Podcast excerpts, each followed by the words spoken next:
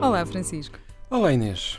Já estamos a entrar em setembro e esta é a altura do regresso às aulas. É verdade, e é sempre uma despesa grande no, para o orçamento familiar, uh, cerca de 500 euros em média, um, de acordo com um estudo recente. E, e, o que é facto é que nesta lista de compras que envolve manuais escolares e todo o material de apoio, e por vezes mochila, etc., nós podemos dar um tom muito mais verde. Sim, quem diz um tom mais verde diz também mais económico para a carteira dos portugueses, já que esta é uma despesa que típica logo neste início de mês. Há forma de contornar e, e ao fazermos esta poupança estamos também a ajudar o ambiente. E como?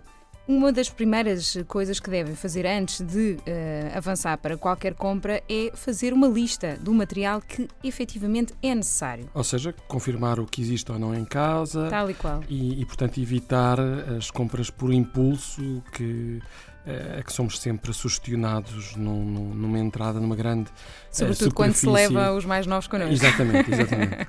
Bem, será que esse também é um conselho que faça parte? Não, Eu acho que não levar, não levar os mais novos. Exatamente, acho que deveríamos Mas incluir. têm direito a escolher alguns dos materiais também. E já que vão avançar para compras, apostar nos materiais de qualidade uh, para assim durarem mais tempo. Uh, no caso, a mochila é um bom exemplo, porque a mochila, no, aqui há uns bons anos, eu lembro quando estava a estudar, durava para ir para 5, 6 anos e hoje em dia uh, tem, há uma certa tendência para renovar este material todos os uhum. anos e não há necessidade disso. E depois passamos pelo, eu não diria fundamental, mas uma, uma componente muito importante que são os livros escolares. E 94% das pessoas ainda compra livros novos, mas há uh, alternativas já em voga no nosso país e também noutros países que passam? Passam pelo empréstimo de livros. Uh, Estima-se que cerca de um quarto dos estudantes já pedem emprestado a amigos ou familiares, quando isso é possível. Uh, a compra em segunda mão também uhum. já começa a rondar os 20%, já são números bastante simpáticos. Uh, mas também já existem sites para troca ou compra de manuais, e vamos dar exemplo de três, que é o Manuais Usados, uhum.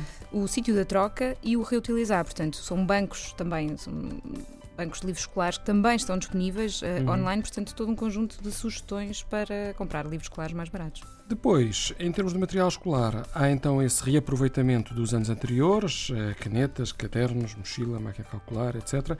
E, e, o dividir e partilhar com colegas. Também é um bom princípio uh, ambiental e social e económico, digamos assim. Uh, o que é que nós podemos fazer ao material de que já não precisamos? Esse preço é simples. Se der para reutilizar, devemos doar em instituições, seja o material escolar como os manuais. Se não dá para reutilizar, como o papel e outros materiais recicláveis, é depositar nos ecopontos.